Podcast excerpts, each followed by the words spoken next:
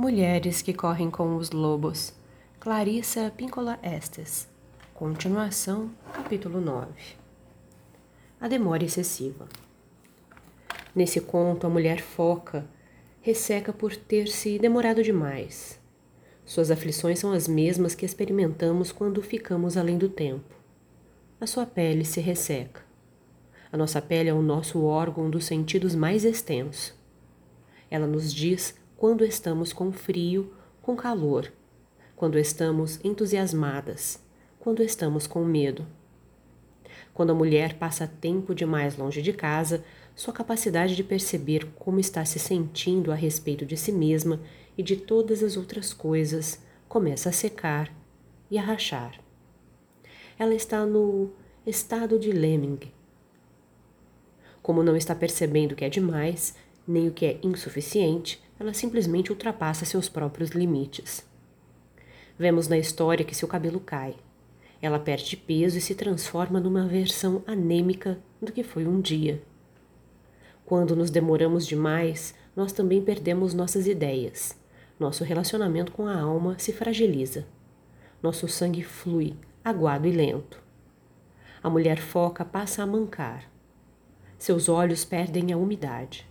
Ela começa a ficar cega. Quando já estamos atrasadas para a nossa volta ao lar, os nossos olhos não têm nada que os faça cintilar. Os nossos ossos se cansam.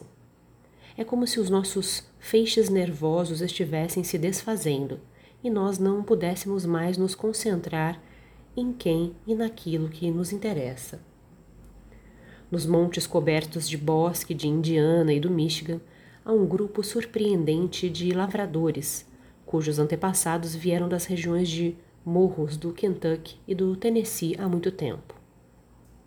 Embora sua linguagem seja coalhada de invenções gramaticais, como I ain't got no e We done this the other day. Eles leem a Bíblia e por esse motivo usam belas palavras compridas e pomposas como iniquidades, aromáticos e cânticos. Eles também possuem muitas expressões descritivas que se aplicam a mulheres exaustas e que não têm consciência disso. As pessoas do campo não enfeitam seu discurso. Elas cortam blocos de palavras, amarram-nos em conjuntos que chamam de frases e os empregam exatamente assim. Trabalhou demais atrelada. Ficou descadeirada de tanto trabalhar.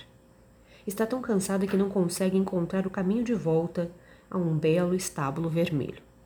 E a descrição é especialmente brutal de amamentar uma ninhada morta, que significa que alguém está esgotando sua vida num casamento, num emprego ou numa iniciativa fútil ou que não compensa. Quando a mulher fica muito tempo longe do seu lar, ela se torna cada vez menos capaz de avançar na vida. Em vez de optar por arreios de sua própria escolha, ela como que fica pendurada na vontade dos outros. Fica tão vesga de cansaço que passa pesadamente pelo local que lhe serviria de ajuda e consolo. A ninhada morta é composta de ideias, deveres, exigências que não funcionam, que não têm vida e que não geram vida. Uma mulher assim torna-se pálida, apesar de briguenta. Passa a ser cada vez mais inflexível, embora dispersa. Seu pavio vai ficando cada vez mais curto. A cultura popular chama esse estado de crise de estresse, mas trata-se de muito mais do que isso. É hambre del alma, a fome da alma. Nesse caso, há apenas um recurso. Finalmente, a mulher sabe que dessa vez não valem as hipóteses. Quem sabe, talvez, mas que precisa, que tem de voltar para casa. No conto, uma promessa feita deixa de ser cumprida. O homem, que também está muito ressecado, com todos esses longos sulcos no rosto por ter ficado tanto tempo só, conseguiu que a mulher foca entrasse na sua casa e no seu coração, mediante a promessa de que após um certo tempo ele lhe devolveria a pele e ela poderia ficar com ele ou voltar para o seu povo, como preferisse. Que mulher não sabe de cor essa promessa vã? Assim que eu terminar isso, posso ir. Assim que eu puder me afastar. Quando a primavera chegar, eu vou embora. Quando o verão terminar, eu vou. Quando as crianças estiverem na escola de novo. Bem no final do outono, quando as árvores estão lindas, eu me vou. Bem, ninguém pode ir para lugar nenhum no inverno mesmo. Por isso vou esperar a primavera. Dessa vez, estou falando sério. A volta ao lar é de especial importância se a mulher se dedicou profundamente a questões práticas e passou da sua hora. Qual é a medida do seu tempo? É diferente para cada mulher, mas basta dizer que as mulheres sabem, com certeza absoluta, quando se demoraram demais no mundo. Elas sabem quando estão atrasadas para a volta ao lar. Seu corpo está no aqui e no agora, mas sua mente está longe muito longe. Ela está morrendo de necessidade de vida nova. Ela está ansiando pelo mar. Ela está vivendo só até o mês que vem, até ao fim do semestre, mal conseguindo esperar o final do verão para poder voltar a se sentir viva, aguardando uma data determinada misticamente, em algum ponto do futuro, quando ela estará livre para fazer algo de maravilhoso. Ela acha que vai morrer, e se não conseguir, preencham vocês a lacuna. E nisso tudo há um tom de luto, a angústia, a desolação, a melancolia, há um anseio profundo. A mulher fica puxando os fios da saia e com um olhar parado à janela. Há também uma sensação temporária de desconforto, só que ela permanece e fica cada vez mais forte com o tempo. No entanto, a mulher continua sua rotina diária, com um ar submisso, agindo como se se sentisse culpada ou superior aos outros. É, é, eu sei, dizem elas. Eu devia, mas. Mas. E são esses mas na sua fala que denunciam inegavelmente que elas se atrasaram. Uma mulher de iniciação incompleta nesse estado de privação acredita erroneamente obter maior vantagem espiritual ficando do que indo embora. Outras se veem presas a atitudes como a de dar algo um tirão fuerte, como se diz no México, sempre puxando o manto da Virgem, o que significa que elas se esforçam cada vez mais para provar que são aceitáveis, que são pessoas boas.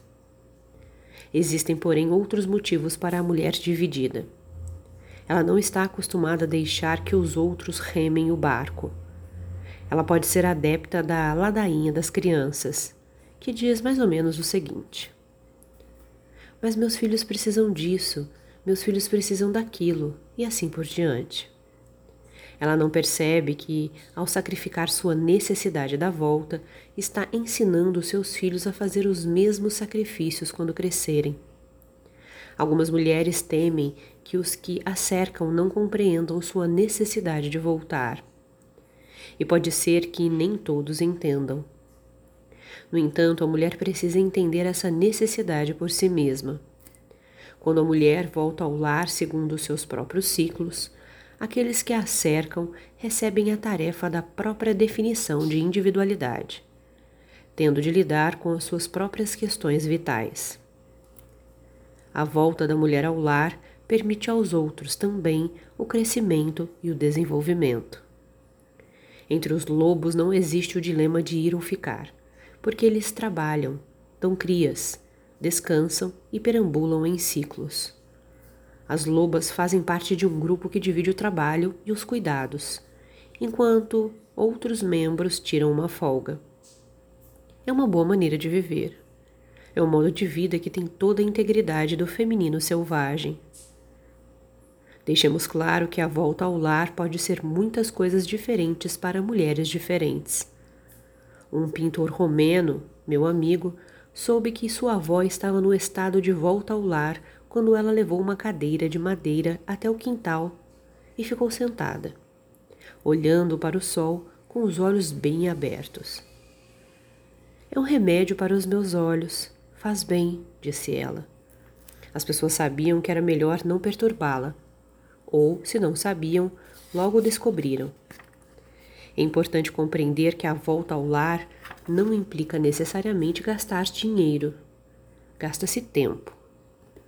Essa volta exige uma firme determinação de dizer: eu vou, e de estar falando sério. Você pode simplesmente avisar, já de costas: estou indo, mas vou voltar. Mas você precisa continuar na direção certa, mesmo assim. Há muitas formas de volta ao lar. Muitas são rotineiras, algumas são sublimes. Minhas clientes me dizem que as seguintes iniciativas práticas representam uma volta ao lar para elas. Embora eu deva advertir que a exata localização da saída para essa volta muda de vez em quando, de modo que num mês ela pode ser diferente do mês anterior. Reler trechos de livros e de poemas isolados que as comoveram. Passar até mesmo alguns minutos juntos a um rio, um córrego, um regato. Ficar deitada no chão numa sombra rendilhada ficar com quem amamos sem as crianças por perto, sentar na varanda debulhando, tricotando ou descascando, caminhar ou passear de carro por uma hora, em qualquer direção, e depois voltar.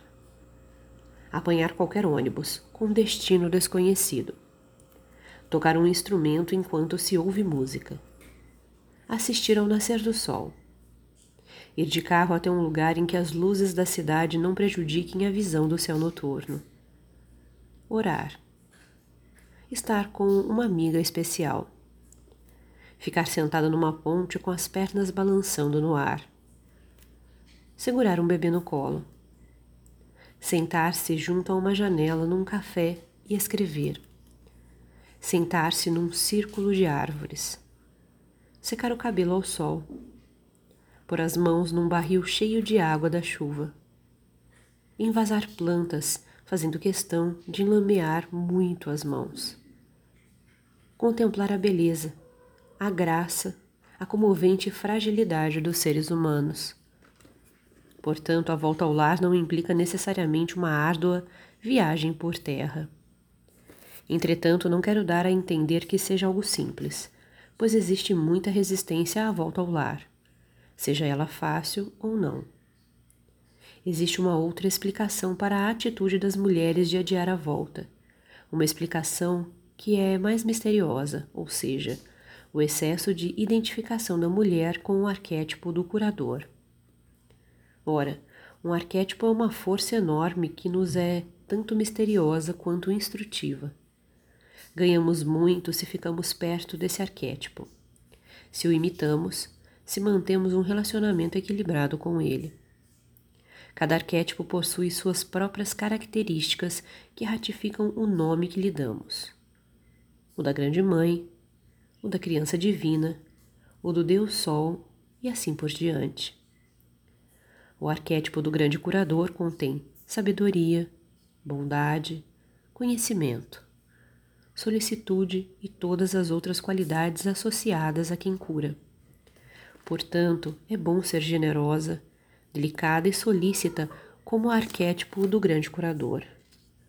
Mas só até certo ponto. Além desse ponto, esse arquétipo exerce uma influência prejudicial na nossa vida. A compulsão das mulheres no sentido de tudo curar, tudo consertar. É uma importante armadilha formada pelas exigências a nós impostas pelas nossas próprias culturas especialmente as pressões no sentido de que provemos que não estamos por aí sem fazer nada, ocupando espaço e nos divertindo, mas sim que temos um valor resgatável. Em algumas partes do mundo pode-se dizer que o exigido é uma prova de que temos valor e, portanto, deveria ser permitido que vivêssemos. Essas pressões são inseridas na nossa psique quando somos muito jovens e incapazes de ter uma opinião sobre elas ou de lhes oferecer resistência. Elas se tornam a lei para nós, a não ser que, ou até que, as desafiemos. No entanto, os clamores do mundo em sofrimento não podem ser todos atendidos por uma única pessoa o tempo todo. Na realidade, só podemos optar por atender àqueles que nos permitem voltar ao lar com regularidade. Em caso contrário, as luzes do nosso coração praticamente se apagam. O que o coração deseja ajudar é às vezes diferente dos recursos da alma. Se a mulher valoriza sua pele da alma, ela irá decidir essas questões de acordo com a sua proximidade do lar e com a frequência de sua presença ali. Embora os arquétipos possam se manifestar através de nós, de quando em quando, naquilo que chamamos de experiência luminosa, nenhuma mulher tem condições de permitir a manifestação contínua de um arquétipo. Somente o próprio arquétipo consegue suportar projeções tais como a de disponibilidade permanente, de total generosidade, de energia eterna. Não podemos tentar imitar essas qualidades, mas elas são ideais, fora do alcance do ser humano. E é assim que deve ser. No entanto, a armadilha exige que as mulheres se esgotem tentando atingir esses níveis fantásticos. Para evitar armadilhas, temos de aprender a dizer alto lá e parem a música. E é claro que temos de estar falando a sério. A mulher tem de se afastar, ficar sozinha e examinar, para início de conversa, como ficou presa a um arquétipo. É preciso resgatar e desenvolver o instinto selvagem básico que determina os limites. Só até aqui e nem um passo a mais. Só esse tanto e nada mais. É assim que a mulher se mantém norteada.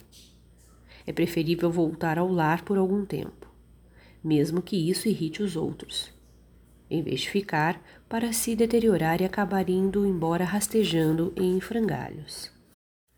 Portanto, mulheres que estão cansadas, que estão temporariamente cheias do mundo, que têm medo de tirar uma folga, têm medo de parar, acordem imediatamente. Cubram com um cobertor o gongo estridente que não para de pedir que vocês ajudem aqui, ajudem ali, ajudem mais a colar. Ele ainda estará ali para que você lhe retire o cobertor, se assim desejar, quando estiver de volta. Se não voltamos para casa quando chega a hora, deixamos de ver com nitidez. Encontrar nossa pele vesti-la, ajeitá-la bem, voltar para casa. Tudo isso nos ajuda a ser mais eficazes quando estivermos de volta. Existe um ditado que diz: é impossível voltar às origens. Não é verdade. Embora não se possa realmente voltar para dentro do útero, pode-se retornar ao lar da alma. Não é apenas possível, é indispensável.